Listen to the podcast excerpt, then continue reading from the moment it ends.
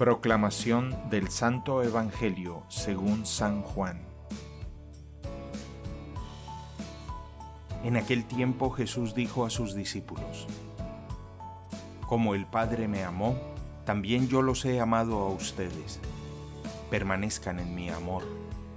Si cumplen mis mandamientos, permanecerán en mi amor, como yo cumplí los mandamientos de mi Padre y permanezco en su amor.